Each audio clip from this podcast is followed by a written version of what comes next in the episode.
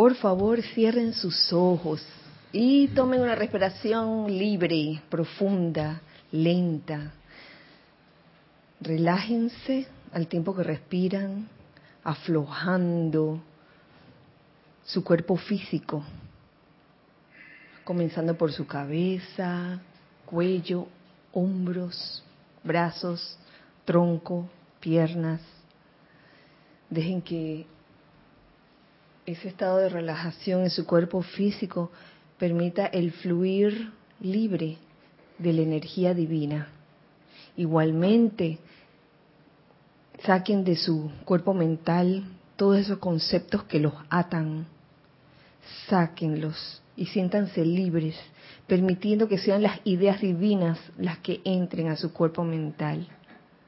Ahora saquen y dejen ir de su cuerpo emocional todos esos sentimientos que puedan causar aflicción, sufrimiento, temor, sáquenlos y déjenlos ir.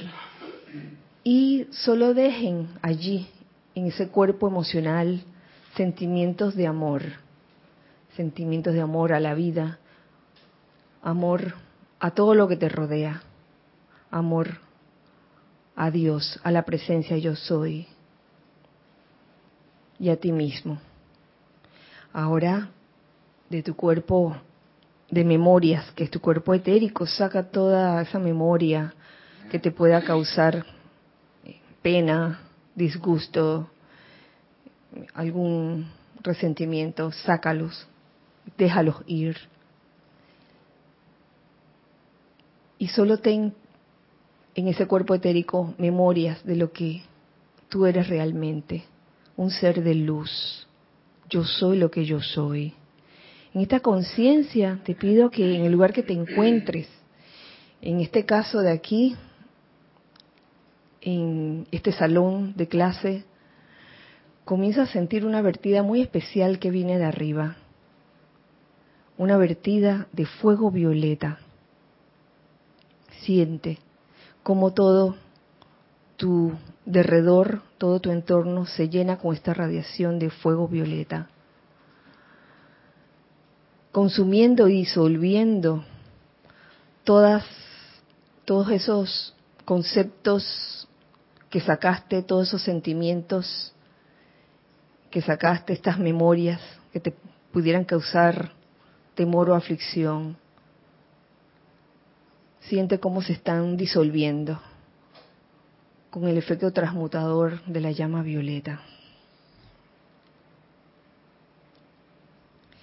Y con esto en conciencia, en el nombre y por el poder de Dios Todopoderoso, poderoso Arturus, amado Zadkiel y Santa Amatista, dirijan ahora a través de este cuerpo estudiantil esas corrientes de amor perdonador que derriten los errores de la vida mal utilizada y carguen, carguen, carguen a través de las emociones, de la mente, de los éteres y de la estructura de carne de todas las evoluciones en la Tierra, sobre la Tierra y en su atmósfera, este poder del fuego violeta que cambia la cualidad de la energía de oscuridad a luz.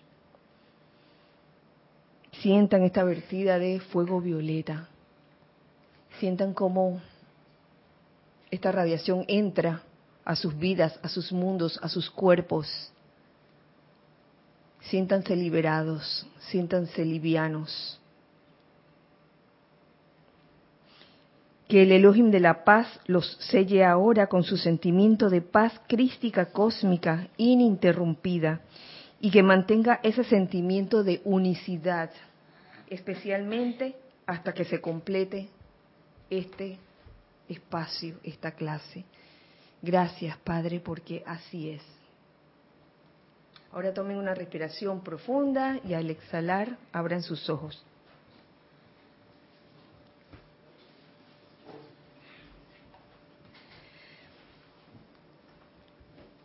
Muy feliz miércoles 31 de octubre del año 2018.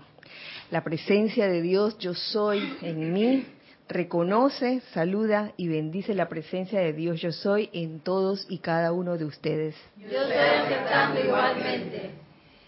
Mi nombre es Kirayán y les doy la bienvenida a todos ustedes en este espacio nuestro, los hijos del uno.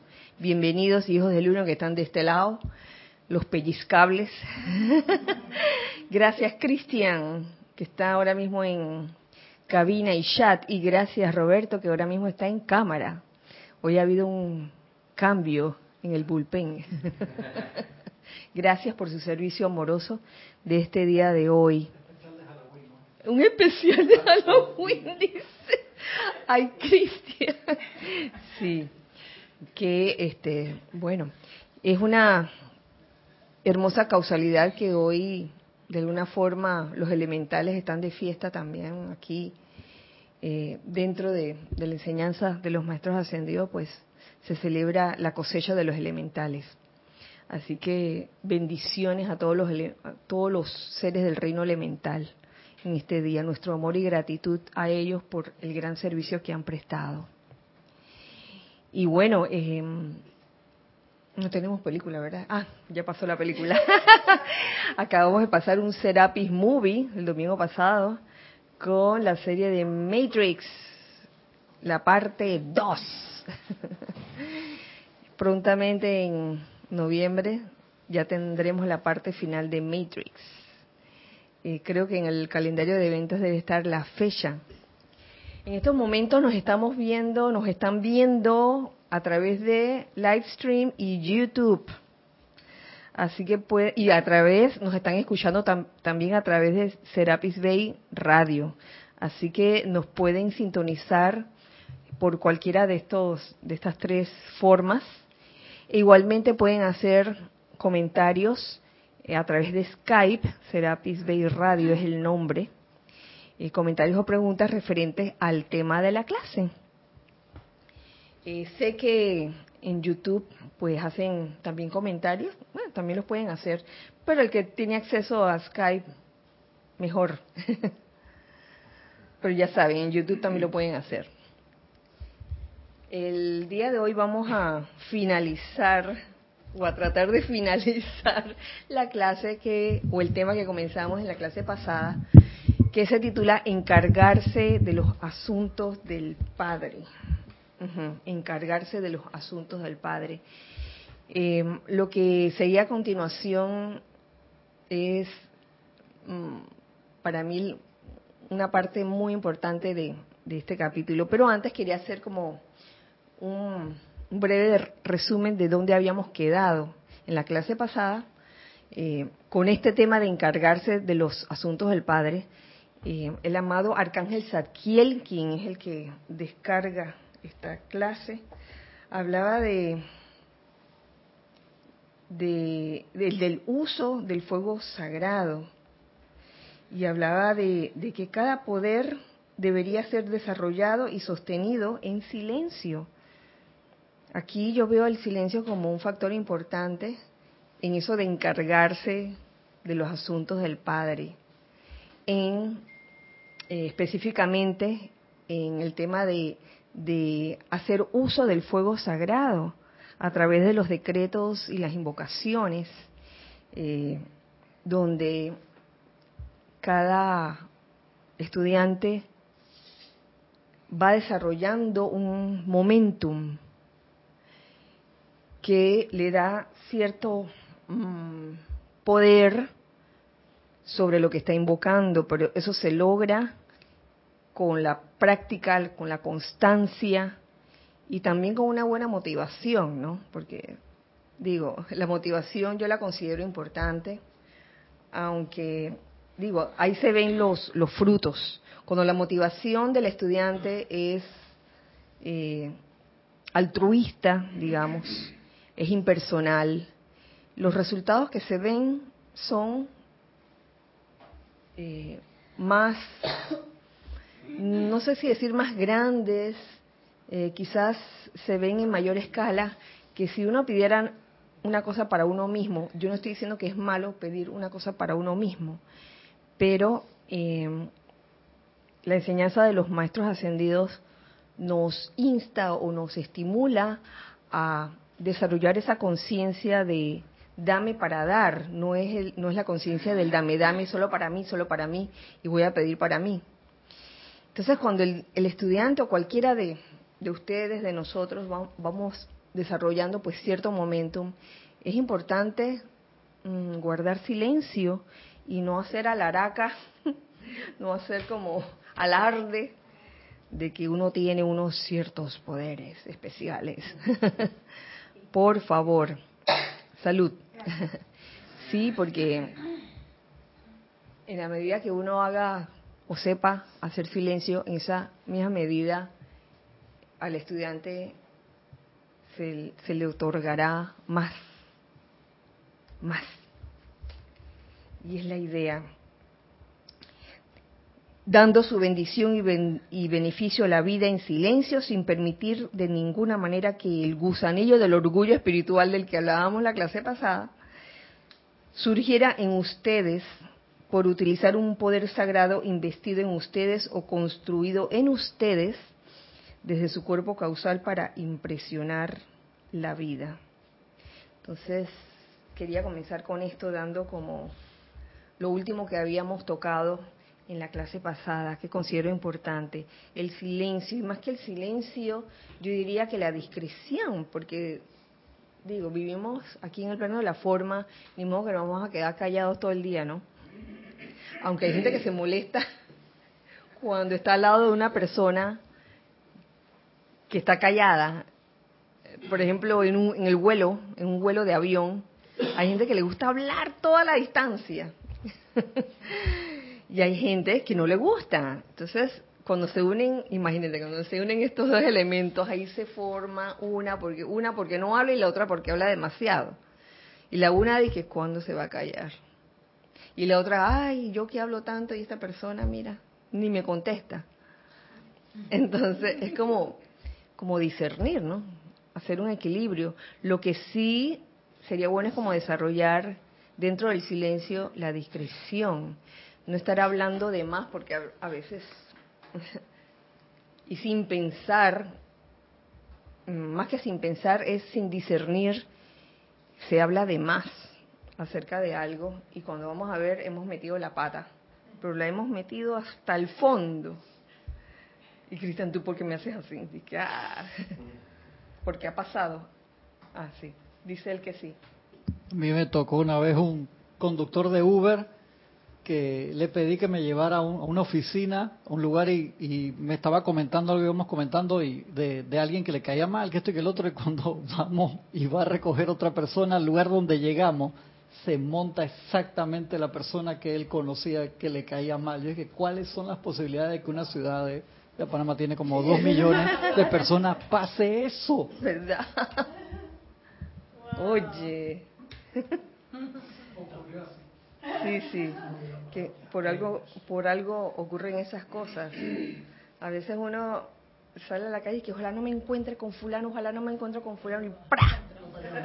Te encuentras con fulano. lo atrajiste, lo atrajiste con tu pensamiento y tu sentimiento. De que, que no, que no me encuentre con fulano. Había sentimiento allí, ¿no? Así que te encontraste con, con fulano. Lo siguiente que seguía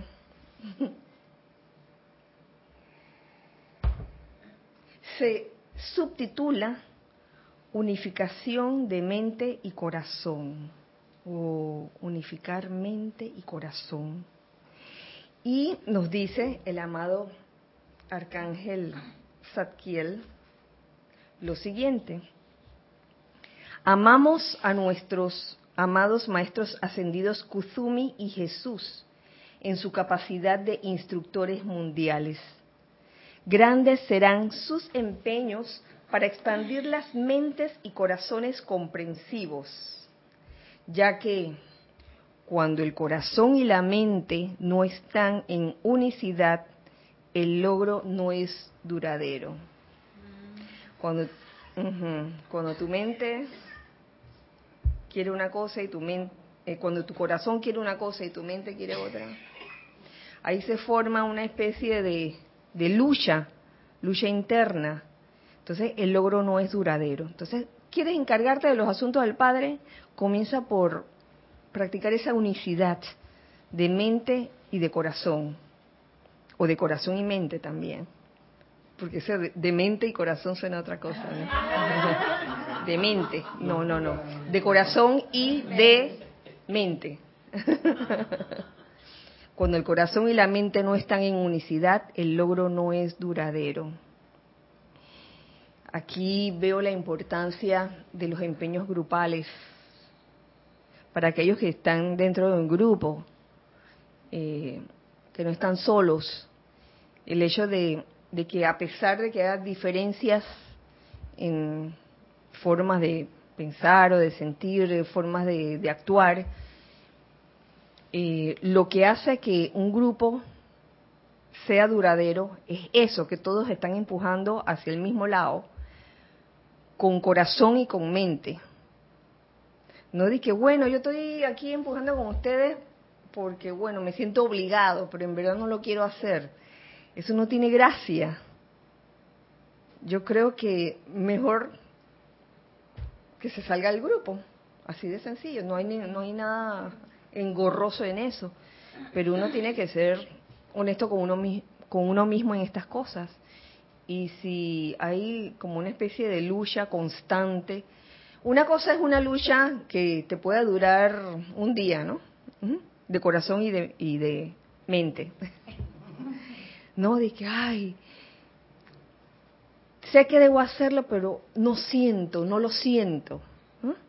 Eso te puede durar poco, pero si estás toda la vida con, con esa, esa forma de, de llevar la vida, ay, te voy a decir, estás llevando a cuestas una carga bien pesada. Y la gracia de, todo esto es unir mente con corazón. Cuando la inteligencia acepta, pero el corazón que, gobierna los sentimientos rehúsa cooperar, lo que tendrán será una pequeñísima manifestación. Pero cuando el corazón y la mente, uniéndose en el pleno poder del fuego sagrado, cargan sus decretos dentro de cualquier condición que ustedes decidan que requiera asistencia, ustedes acoplan la fuerza mental con el tremendo poder de los sentimientos de los arcángeles y envían eso adelante para brindar una asistencia divina doquiera que sea requerida. En estos días, dos hermanos del alma, Carlos Velázquez y, Luis Urriola, me enviaron, uno me envió una ilustración, una ilustración de América, y el otro me envió la historia de esa ilustración. Eh, lo tenemos ya en, Cristian, la ilustración. A ver si pueden tratar de verlo y si no se los mandaré posteriormente por en sus WhatsApps. ¿Cómo lo vemos? Eh. yo se los mando, yo se los mando, ahora se los mando. Es Oye, lo hice ayer, perdón, lo hice la semana pasada y lo volví a hacer. Oh, reincidente. Básicamente es un mapa de América, pero que tiene, tiene tres siluetas diferentes. Ah, no son una... Eh, en la silueta de América del Norte tiene como la silueta de un águila. En la de América del, del Sur tiene la silueta de un cóndor. Y en, la, en América Central tiene tiene el, un quetzal. Un quetzal. Ajá. Águila, cóndor, quetzal. Entonces, eso, eso es, es, hermoso. Ahora se los mando por WhatsApp. Por favor, si se me olvida, recuérdenmelo. Entonces, es linda, es, es linda la ilustración y también la, la historia, que no se los voy a contar porque es un poco larga, pero sí como como las partes que se me quedaron, porque tiene mucho que ver con esta unificación de corazón y mente. Y es la historia de la profecía del cóndor y el águila. El quetzal significa como la libertad, El quetzal significa la libertad. Entonces, dentro de la profecía del cóndor y el águila, es una profecía que eh, deduzco que viene de las culturas, eh, de una cultura indígena. Al principio era o existía un solo grupo que posteriormente se dividió en dos grupos, el grupo de la gente del águila y el grupo de la gente del cóndor. Cada grupo siguió un camino muy diferente en su desarrollo.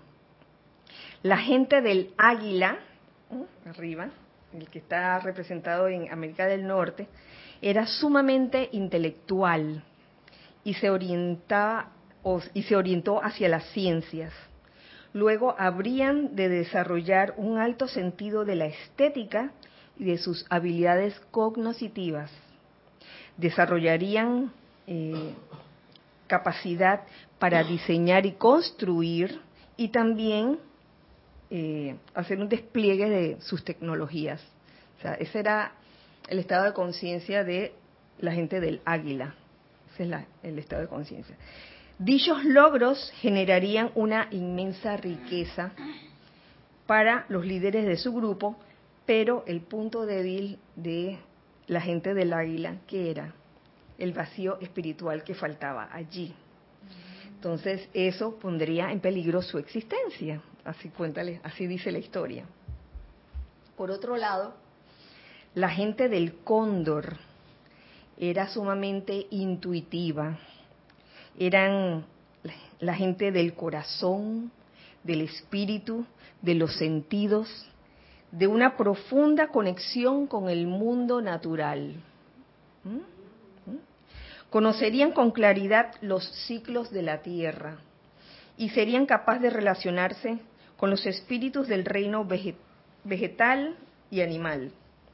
Sin embargo, no sabrían cómo desenvolverse satisfactoriamente en el mundo material del águila, con quien se sentirá en franca desventaja. Esa incapacidad de interactuar con el mundo material pondrá en peligro su existencia. Ya ven que los dos grupos, eh, su existencia eh, puede desaparecer por falta, uno por falta de, de esa parte espiritual y el otro por, por, por, por falta eh, de esa parte intelectual. Entonces, ambas son necesarias. Entonces se dice dentro de la historia que el águila eh, viene a representar la cultura occidental y el cóndor viene a representar eh, lo que son las culturas indígenas de América. Qué bello. No se está diciendo que en América del, Norte ahora mismo nada más hay pura gente de águila y en América del Sur por gente del cóndor. Pueden estar en, estos momentos con tanta mezcla que ha habido. Pueden estar los de abajo, algunos de abajo pueden estar arriba y así al revés. Este, lo lindo de este asunto es que la historia dice que ambos tienen que unirse para lograr la liberación tienen que volar juntos, tienen que integrarse para enriquecerse mutuamente, tienen que lograr el equilibrio. Esa historia a mí me encantó. Y ahí entró el Quetzal. el Quetzal, el que busca la libertad. Entonces, es necesaria allí la alquimia, que también está dentro de la historia descrita así. Es necesaria la alquimia de una colaboración mutua pero eso dependerá de eh, el deseo de colaborar de ambas de ambos grupos tanto de la gente del águila como de la gente del cóndor entonces aquí es donde yo veo la, la unificación de corazón y mente ah. también en cada uno porque en cada persona o en cada corriente de vida siempre suele como manifestarse una más que otra. Pero yo creo que en esencia podemos tener las dos. Claro, si dentro de nosotros vive ese potencial, somos esa presencia yo soy, y la presencia yo soy lo contiene todo, tanto la parte intelectual como la parte espiritual. intelectual material como la parte espiritual. ¿Qué les pareció? De bueno, este, están pensando de que seré el cóndor o seré el águila, no sé qué seré. Quetzal, cóndor, águila. Pueden hacer comentarios. Los hijos de, del uno de este lado y los hijos del uno también del otro lado, que no me acuerdo si los saludé, pero los saludo en este momento y les mando un gran abrazo a los hijos del uno que están del otro lado. ¿Te puedo pasar los hermanos que han reportado sintonía? Gracias. Reportó sintonía Matías Adrián Sosa de La Plata, Argentina, Esteban Derito de La Plata, Argentina, Flor Narciso de Mayagüez, Puerto Rico, Juan Carlos Plazas de Bogotá, Colombia, Elizabeth Alcaíno de Nueva York, de Yanira López Brito de Tabasco, México, Marta Silio de Córdoba, Argentina, Consuelo Barrera de Nueva York, también Alejandra Villagra de Córdoba, Argentina, Charlie Costello de Brownsville, Texas, Alonso Moreno desde Colombia, desde Manizales, Colombia, Verónica Olivo desde Bahía Blanca, Argentina, María Pineda Polido, que no me ha puesto, todavía de dónde es. Lourdes Narciso de Carúpano, Venezuela. Blanca Uribe desde Bogotá, Colombia. Y Leticia López de Dallas, Texas. Creo que la había mencionado acá del otro lado. No me acuerdo.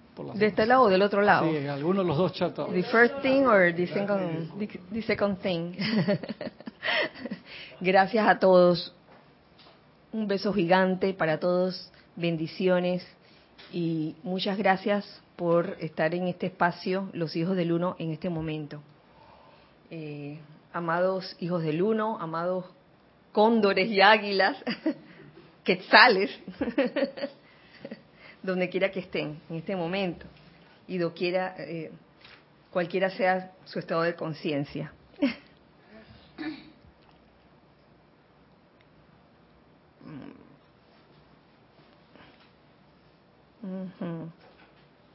será necesario... Voy a volver a leerles lo último que les había leído para darle como eh, la conexión de lo que seguía a continuación. Dice, cuando el corazón y la mente, uniéndose con el pleno poder del fuego sagrado, cargan sus decretos dentro de cualquier condición que ustedes decidan requiere asistencia, ustedes acoplan la fuerza mental con el tremendo poder de los sentimientos de los arcángeles y envían eso adelante para brindar una asistencia divina doquiera que sea requerida. Será necesario que lo hagan sin pronunciar palabra. Aquí viene la importancia del silencio nuevamente. Sin dar pie a que surja la antipatía de ningún ser humano. Porque a veces a la parte humana no le gusta que le estén diciendo de que, oye, eh, amárrate los cordones. ¿Que, ¿Cuál es cordón? Oye, no comas esto. A veces el ser humano se, retaca, se pone así. Yo me he visto en esas también, en casa. Este, cuando era, cuando vivía con mis padres, yo era bien rebeldita. Y me decían, no hagas esto. Entonces ah, iba, iba y lo hacía. Entonces, muchas, muchas veces, oye, si se habló de la rebeldía ahí en la película de, del domingo, esa rebeldía que, que, a veces yo, o sea, no es que estoy eh, este, enorgullecida, de que, ah, orgullosa de la rebeldía, pero a veces es necesario que el ser humano para, para, para saltar de una etapa a otra eh, tiene que, que rebelarse ante, ante un, una serie de, de reglas con las que quizás no, no, no está de acuerdo o, no van con su existencia, no, no van con su, con su naturaleza. Será necesario que lo hagan sin pronunciar palabra, sin dar pie a que surja la antipatía de ningún ser humano, sin causar imperfección que de ninguna manera se manifieste mediante resistencia y rebelión. ¿Qué les parece? Esa es la importancia de muchas veces trabajar en silencio, de evitar que se manifieste la resistencia y la rebelión. Sí, Gonzalo. Sí, gracias, Kira. Que ahora que mencionabas esto y a la luz de la película, veo que si sigues el llamado de tu voz interior y de la presencia yo soy en ti, para manifestar parte del plan, pero ese plan va en contra del interés del Rex Mundi, la pregunta es, ¿eres rebelde? ¿Eres rebelde desde la óptica de quién? Exacto. Exacto, o sea... Porque es, eres rebelde para el Rex Mundi, pero tú estás siendo obediente con tu voz interna y con la presencia de yo soy y con tu plan. O sea, estás consecuente de mente y de corazón. En ese momento, ser rebelde es una opción buena en el sentido de que, oye, voy a seguir mi corazón, voy a seguir el llamado de la presencia, versus todo, todas esas reglas impuestas por el Rex Mundi, qué es lo que, qué es lo que yo quiero, dónde verdaderamente me siento bien. Claro, eso, eso es una forma de ver esa resistencia y rebelión, pero hay otra forma de resistencia y rebelión que mm, es como crónica, que no es nada más de que, que si el Rex Mundi o la presencia es crónica, es a todo. Es, ese tipo de corriente de vida o, de alma, de alma más bien, que quizás por todas las experiencias que ha tenido encarnación tras encarnación, desarrolló esa actitud de resistencia y rebelión ante cualquier cosa, ante todo. Eh, dime qué es lo que te gusta para decirte lo contrario. Dime cuándo quieres ir para decirte que otro día. Ah, es como esa actitud, ¿no? De que, ah, dígame qué es lo que es para entonces yo ir por el otro lado. Eh, es a, esa, yo creo que esa es la resistencia y rebelión a la que se refiere el amado Arcángel Zadkiel. Eh, dos de las más grandes fuerzas que actúan en la mente externa de la conciencia ortodoxa, resistencia y rebelión. La rebelión es más fuerte que una lámina de acero alrededor de un individuo que no desea progresar. Oh, sí. Cuando supuestamente está buscando la verdad, está buscando eh, su, verdadera, su verdadera identidad, está buscando su camino, su sendero, pero se comporta rebelde ante todo lo que se le presenta en el camino espiritual. Entonces, uy, se presenta como una lámina de acero, imagínense, alrededor de un individuo que no desea progresar. Eso se llama recalcitrancia, cuando me niego. Ay, sí, yo quiero aprender la enseñanza de los maestros ascendidos. Ay, pero hay que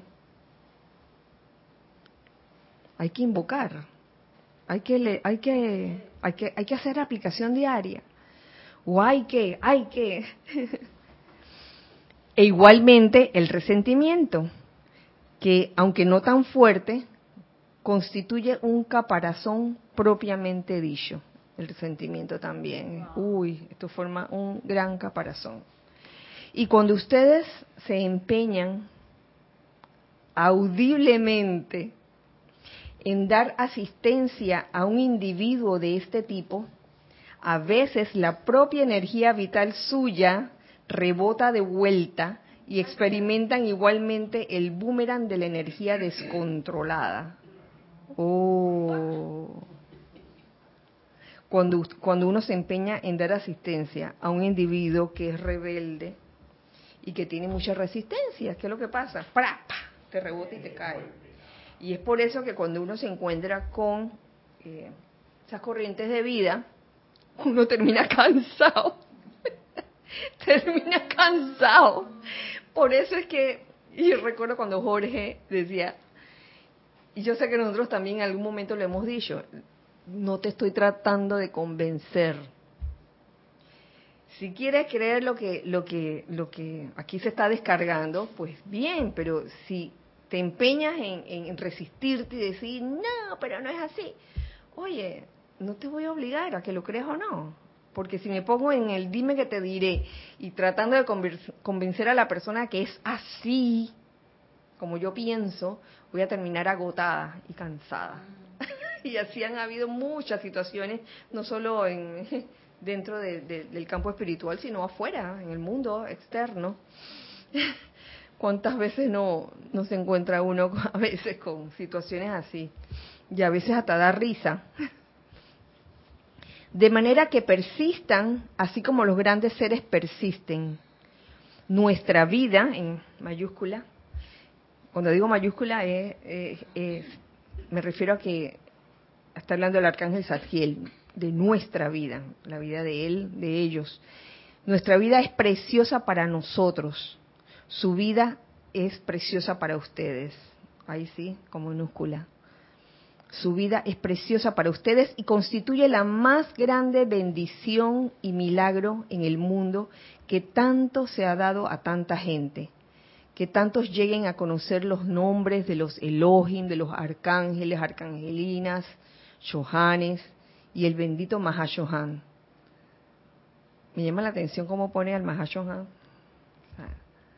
y al bendito Mahashohan, al cual, por cierto, eh, en los principios de en que existía este grupo, no lo conocíamos a cabalidad. Lo vinimos, lo vinimos a conocer años después. Y la verdad que fue un, se puede, un destape tremendo, un descubrimiento tremendo. Tanto así que cuando salió el diario del Han, uy, este, las personas que, o los estudiantes que comenzaron a leer de, esa reciente traducción que había hecho Jorge en aquel tiempo, comenzaron a ver la vida de otra manera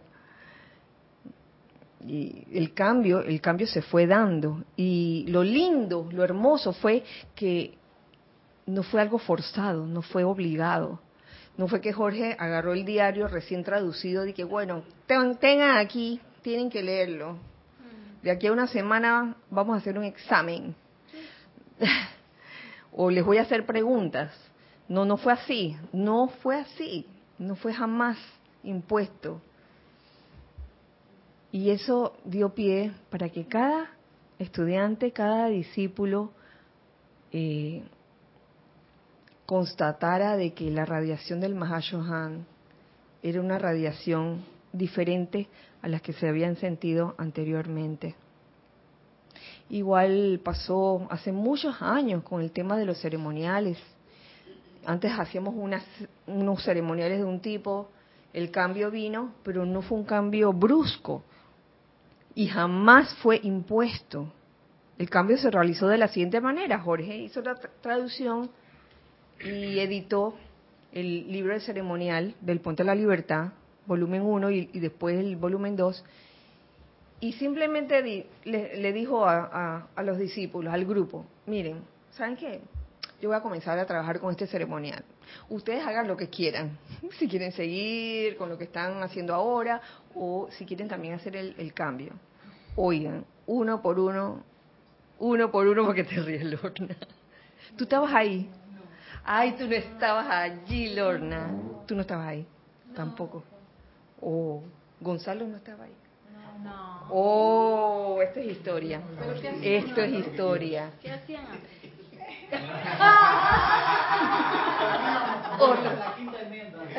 Quinta enmienda. Quinta, enmienda. Lo, importante es saber que antes se, hacían otros servicios, pero cuando Jorge tradujo el ceremonial, el libro ceremonial del Puente de la Libertad, que en verdad no venía así como ustedes lo conocen, así, así, como ustedes lo conocen, eso en verdad lo que Jorge consiguió en aquel tiempo era un portafolio así de un montón de páginas donde los decretos y, donde estaba la, invocación para encender las llamas y para absorber las llamas, todo eso estaba allí eh, revuelto. Entonces Jorge los, ordenó a su criterio y así fue como salió el libro ceremonial, sépanlo. Y nunca obligó a nadie a usarlo. Simplemente dijo, ¿saben qué? Yo voy a comenzar a usarlo en los, en ceremoniales, en, los ceremoniales donde, donde él asistía, donde él oficiaba también. El que quiere también puede hacerlo, así como quien no quiere la cosa. Oigan, uno por uno, uno por uno de los discípulos del grupo se fueron sumando a este empeño. Y el cambio se sintió, se sintió el cambio de radiación.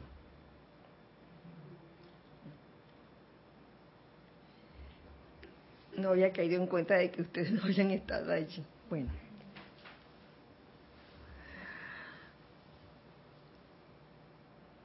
Uno de, los primeros ceremoniales que se hizo fue el de la Orden de Zadkiel dicho sea de paso.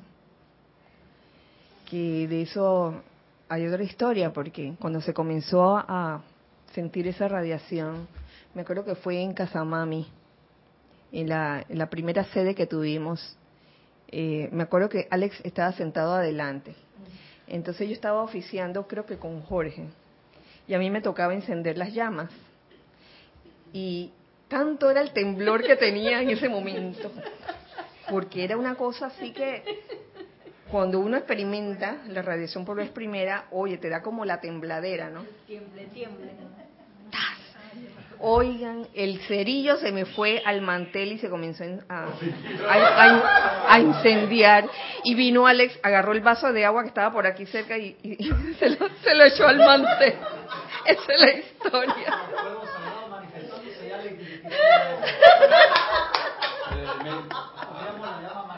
Yo sí.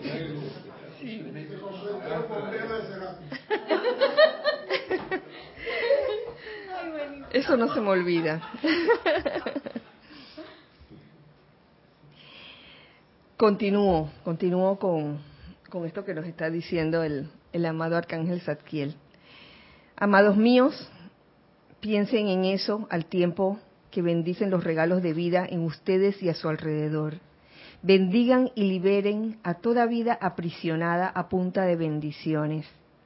Si se encuentran en la privacidad de su propia habitación, pueden hacer un decreto de manera poderosa. Claro, cuando uno se encuentra en la privacidad, oigan, hagan lo que quieran, sus gestos, gestos, eh, hagan ese decreto con todas, ¿no? Pero igualmente pueden caminar entre los hijos e hijas del hombre recubiertos con esos fuertes caparazones de rebelión y resentimiento sin ser tocados por ellos. Esto lo sé bien porque he visto y entrenado a chelas que han prestado precisamente este servicio. Entonces, en, en, el momento en que uno está caminando entre los hijos e hijas del hombre, que están recubiertos con esos fuertes caparazones de rebelión y resentimiento, ese, ese no es el momento para hacer un decreto poderoso audible. Porque pueden pasar varias cosas. Lo pueden agarrar de que vamos a llevarlo de aquí al manicomio, o los pueden mirar feo, o pueden sentir el rechazo también. Sobre todo cuando se enfrentan con corrientes de vida que todavía tienen esa, esa lámina esa caparazón de rebelión y de resentimiento. Sí. Entonces uno hace eso discretamente. Uno va visualizando y va proyectando los rayos discretamente. Juan Carlos Plaza de Bogotá, Colombia, comentaba, eso indica que los discípulos de Serapis Bay se han renovado. Eso indica, lo, ah, claro que sí, hay una renovación constante. Me supongo que se refería cuando se hicieron los cambios en los ceremoniales. Ah, sí, sí, ah, sí. Eso fue, e, ese, eso es historia. Esa es la historia del grupo Serapis B de Panamá. A ver, Alex. Gracias, Juan Carlos. Bueno. El que echó el agua va a hablar aquí. Sí, ah, perdón, sí. Este, bueno, yo recuerdo que los primeros ceremoniales realmente es, eh, yo recuerdo que una vez yo hice uno con Eric, Eric Negro, porque teníamos Eric Negro y Eric Blanco, y Eric Rueda. Bueno, era exactamente como decía Kira. Era de que en el nombre, y entonces Ah, sí. y era, ¿sabes? Era, era- daba, sea, era muy emocionante y después que se dio fue, fue más fluido. Ajá. Pero después cuando hubo la segunda parte que hubo el cambio de ceremonial, cambió totalmente todo, realmente yo creo que era grandioso. Que fue Ajá. increíblemente un cambio Ujú, súper sí, radical sí, de sí. cómo, de todo, realmente, Así de es. todo, absolutamente de todo. Ujú. Así yo lo vi. Gracias. Gracias, Alex. Se sintió el cambio de radiación, pues. Y una Sí, cosa que, que en aquel tiempo se manifestó fue la música, porque antes no hacíais música. No, Y la música realmente eleva la vibración, ¿está? La vibración, como lo estaba elevando siempre los ceremoniales cuando yo los conocí por primera vez, que ya era la segunda fase. Ah, sí, eso también es historia, pero es- esa ya se la saben ustedes. Que nosotros comenzamos los ceremoniales con, lo- con los CDs, con los discos compactos. Eh, y esto se lo digo a Juan Carlos, que yo sé que, no sé si, si, él tenía conocimiento, pero an- antes los us- usábamos los discos. Y todavía sé que hay grupos afines al grupo Serapis Bay de Panamá que utilizan los discos compactos y no hay nada malo en ello. Por favor, por favor, esto es un proceso. eh, respeten cada uno su, su, su propio ritmo. Esto no se logra de la noche a la mañana. Poder eh, tocar en vivo en un ceremonial no se logra de la noche a la mañana. Eso requiere un proceso. Y siempre está la ayuda de- del disco compacto si no se tienen lo- lo- los recursos suficientes para, para hacer música en vivo. Entonces, no, no les estoy diciendo nada de que, ah, que tienen que hacer tremenda orquesta, la sinfónica, ¿no? Oigan, nosotros comenzamos con un tazón de cuarzo. Igualmente, los grupos que desean hacer esa transición de disco compacto a música en vivo pueden comenzar con un tazón, luego dos tazones, luego dos tazones y una flauta, luego dos tazones, una flauta y una campanita, luego dos tazones, una flauta, una campanita y un tambor, una percusión de algún tipo y así sucesivamente, pero sin que esto cause eh, esta desesperación porque ah porque porque allá lo hacen aquí también hay que hacerlo. No no se trata de eso. Este es- se respeta mucho el, el ritmo que cada quien lleve en, en ese proceso no en el caso de los ceremoniales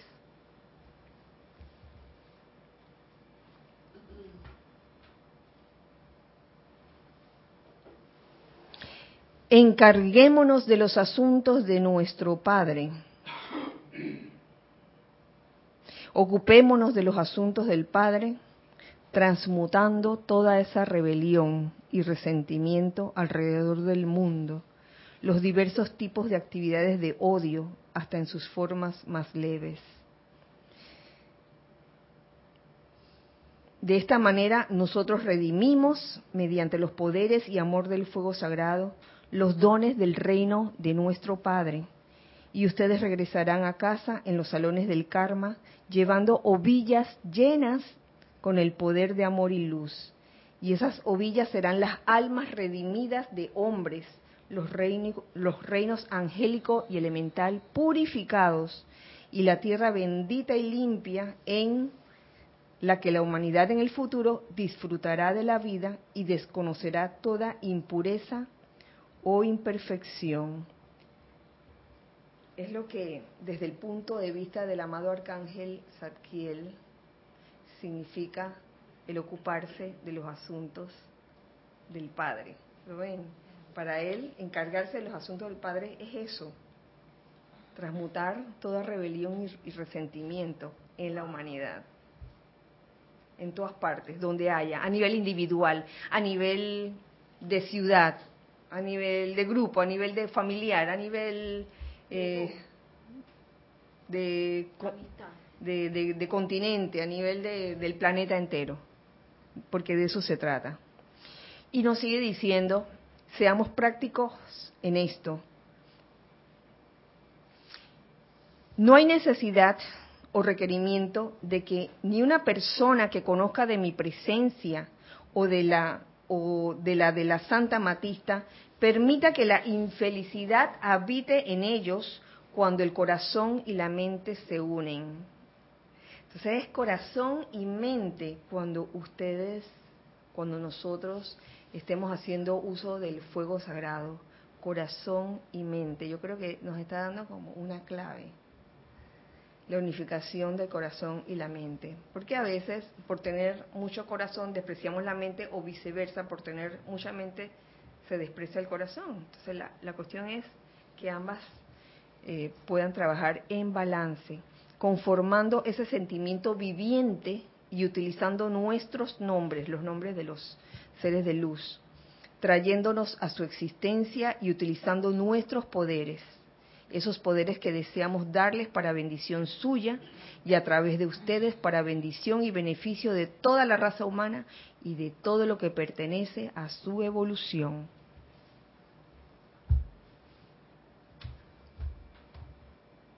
Entonces ya, ya tenemos tres puntos, tres puntos en, en este tema de encargarse de los asuntos del Padre. Primero, la importancia del silencio sobre todo cuando uno está teniendo, está observando ciertos logros en uno mismo, no estar por allí vociferando, ¡hey, miren lo que hice! Miren lo que pude precipitar. Eh, lo segundo es unificar el corazón y la mente. Unificar corazón y mente águila y cóndor unificados. Lo tercero es, lo, tercero importante en, ese asunto de encargarse de los asuntos del Padre es el hecho de, transmutar. Transmutar resistencia y rebelión, tanto en uno como en la humanidad. Allí yo veo importante la actividad de purificación la purificación es importante. Y sigue un cuarto, cuarto y último, que es el poder de concentración. Y está bajo el subtítulo, y me hace gracia esto, poder de concentración ignorado.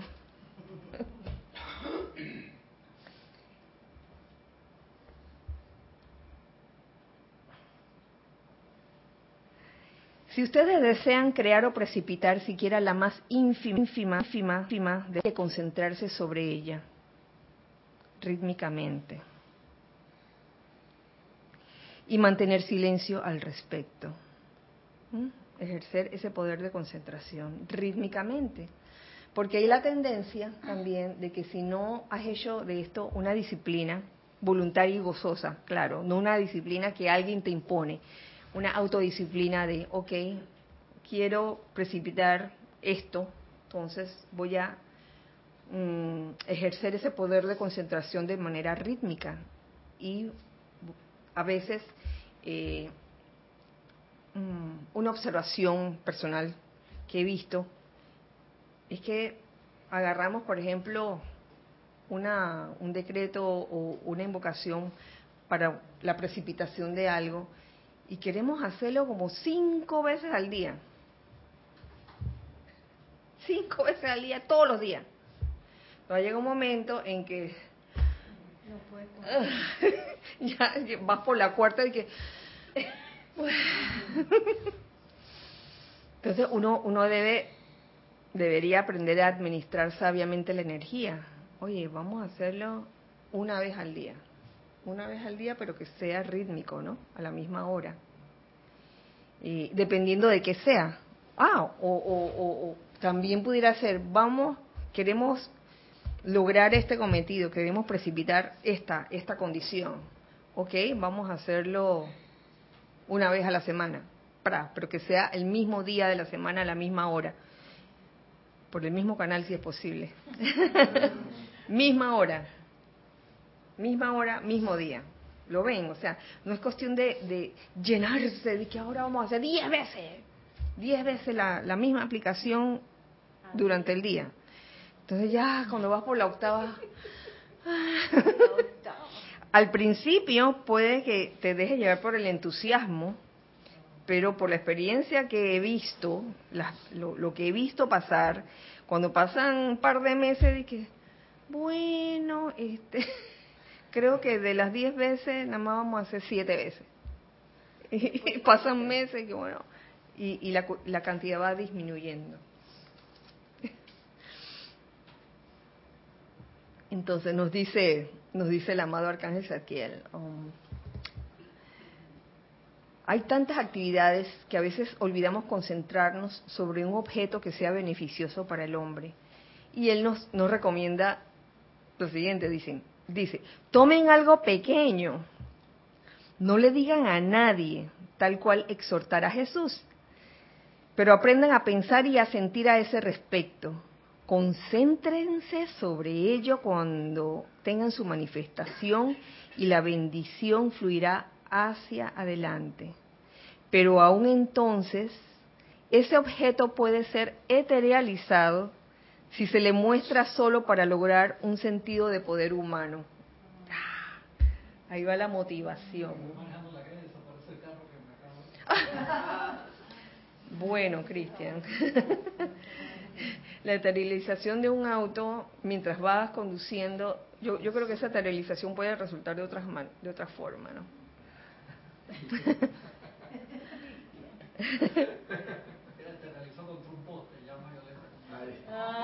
Eso, eso, eso está a la par del cuento de Carlos ayer, del muchacho que, que había dejado la bicicleta en un lugar, entró al lugar y cuando salió del lugar la bicicleta todavía estaba allí y estaba súper feliz. Dije, ay, gracias a Dios que la bicicleta está ahí. Voy al templo a rezar. Y se fue con su bicicleta al templo y dejó la bicicleta afuera y se puso a rezar y a dar gracias. Nada.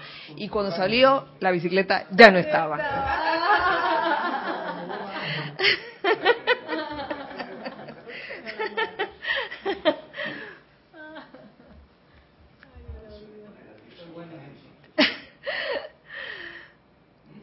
tres cosas se requieren para esto del poder de concentración. Una idea, primero, una idea, una imagen mental. Número dos, un sentimiento, que es su vida divina. Oye, desearlo de verdad, quererlo de verdad. Y tercero, el ritmo, que entraña, que entraña tomar el, el, mismo tiempo en cierto momento cada, de cada día, practicando una y otra vez hasta que puedan, pueden crear perfección, o siquiera algo que no es del todo perfecto, pero que al menos es algo que le da confianza a sus sentimientos en el poder de concentración y precipitación. Entonces, tres cosas. Una idea o imagen mental, número dos, un sentimiento, y número tres, ritmo en cuanto a la imagen mental, eh, a veces me llegan preguntas acerca de cómo hago para visualizar tal, tal o cual cosa. ¿Ustedes qué responderían al respecto? ¿Qué se les ocurre de cómo visualizar? tratándose de una persona que trata de visualizar o de tener una imagen mental de algo y según esa persona no puede, no puede hacerlo. ¿Qué se te ocurre a ti? Salomé. Bueno, yo he, yo he puesto en práctica, eh, por ejemplo, cuando quería tener el, el rap, eh, el que tengo, fui a la, a la Toyota, me senté en uno y sentí todo, o sea, en, en vivo lo que era estar ahí en ese carro y entonces cuando ya me fui y cuando iba por la calle, cuando estaba por la calle, siempre que veía uno blanco, me veía a mí misma manejando. Ah. Y lo visualizaba y lo visualizaba y como ya tenía la sensación, porque lo había experimentado, de agarrar el volante, de estar sentada ahí y hacía mi decreto. Y ahí está el rap. Bueno, esa es una forma. ¿A alguien se le ocurre otra forma? De tener una imagen mental de algo. Nere. También buscar imágenes en revistas, en internet y empezar a grabar esas imágenes en, la mente. Sí, sí, esa es otra forma.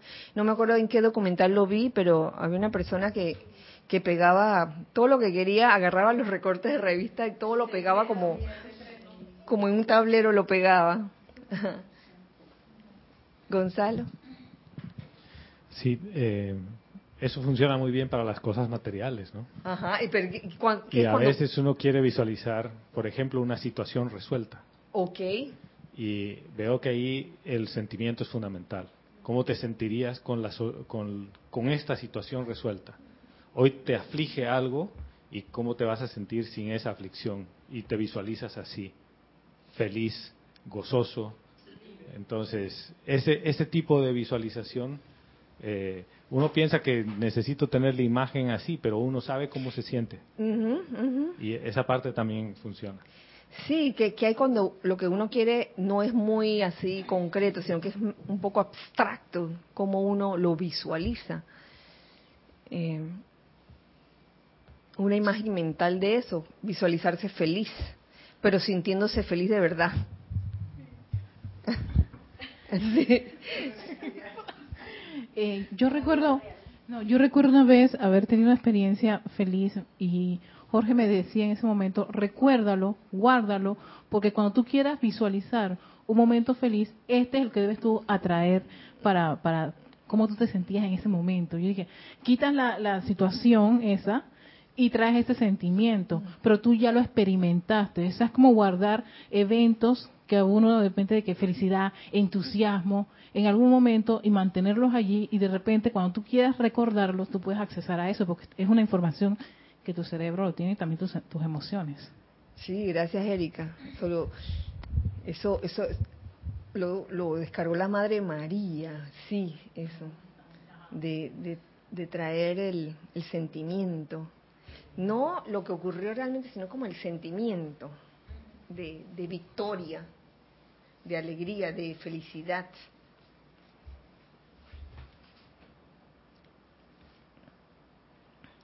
Una vez que hayan precipitado algo conscientemente, según la imagen de su propio corazón de lo que desean, en ese momento crecerá una confianza en su corazón en cuanto a que lo que han hecho una vez podrán hacerlo mejor cada vez que lo intenten.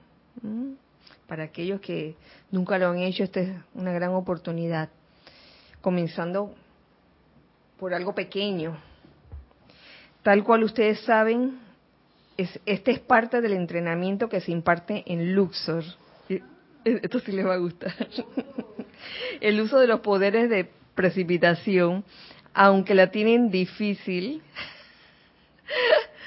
porque ese magno jerarca, Serapis, grande como es, destruye todo aquello que sea inferior a la perfección. No hace componendas con la imperfección. Así mismo está puesto. No, no, no, en el, no en el mal sentido de que es un destructor.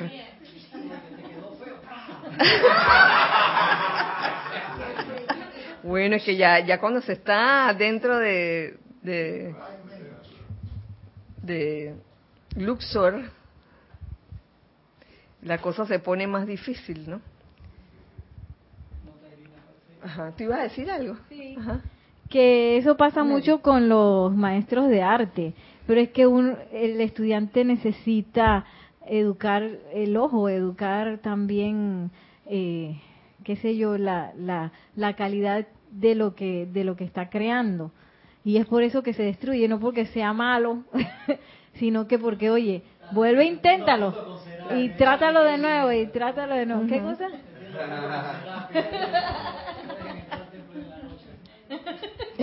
Ay, Cristian. y, es, y es así. Y entonces eso va, va educando como la, la visión del de, estudiante, pues. Una visión de perfección, ¿no? De, de excelencia, más bien. Sí. Pero bajo esta... Ah, alguien quería decir... Ay, sí, Vero.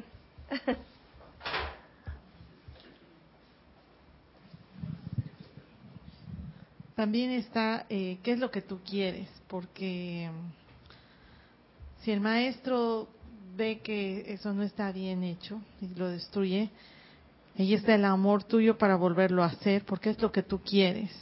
O sea, no son tus condiciones. Si yo lo hago, esto va a ser con mis condiciones y eso nunca va a funcionar. Estando ahí, lo tienes que soltarte porque es lo que tú quieres y si lo tienes que volver a hacer, lo vas a hacer con amor y con, con, ganas, con felicidad, con entusiasmo. Y, y, si es así, así lo haces porque es lo que es tu meta. Gracias, Vero, sobre todo cuando estás haciéndolo en Luxor, frente al amado Maestro Ascendido Serapis Bey. Pero, pero, bajo esta dispensación, nos dice el arcángel Zadkiel, el amado arcángel Zadkiel, no se requiere que su pequeña precipitación le sea arrebatada de las manos. Es una dispensación diferente, ¿no? No. Porque asumo, asumo que ahí se está comenzando, se está, se está iniciando a, aprender a precipitar. Ya cuando estás en Luxor, supuestamente ya, ya lo sabes hacer. No, podrán quedarse, podrán quedarse con ella y luego practicar hasta que les salga algo de una naturaleza más perfecta. Mm, mm. Por tanto, y ya para terminar, ya tocamos esos cuatro puntos, ¿no? Silencio, número uno, número dos, unificación de corazón y mente. Número tres, eh, la importancia de, purificar y transmutar todo, toda resistencia y rebelión, tanto en uno como en la humanidad. Y cuarto, usar el poder de concentración, aprender a usarlo sabiamente. Em, por último, quiero compartir con ustedes lo que nos dice el amado Arcángel Zadkiel, ciertas, ciertas cosas que quiero puntualizar aquí. Dice, dice así. Eh, y esto referente al, a la actividad del fuego violeta en, específico, dice. Eh, que mientras estén pensando en este periodo, él está hablando de un periodo en que se está haciendo esta actividad de, de, fuego violeta. Dejen ir sus propios estreses, tanto como puedan. Yo diría, sí, pudiera interpretarse como toda tensión, toda tensión, tanto como puedan, y acepten tanto nuestra bendición como invitación a visitarnos en nuestro retiro, llevando de vuelta ese fuego violeta a sus mundos y, a sus, y asuntos. En eso consiste el balance del fuego sagrado. Ustedes son el fuego sagrado. La santa llama crística en su corazón es el fuego sagrado. Y ese fuego sagrado en sus corazones, al expandirse, lleva la totalidad de nuestros rayos, así como también la de todos los arcángeles, Elohim y Johannes. Al invocar al fuego violeta, al invocar a un ser, yo veo, un ser de fuego violeta, en verdad los estás invocando a todos. Estás invocando el momentum acopiado de, de, esa radiación en ese momento.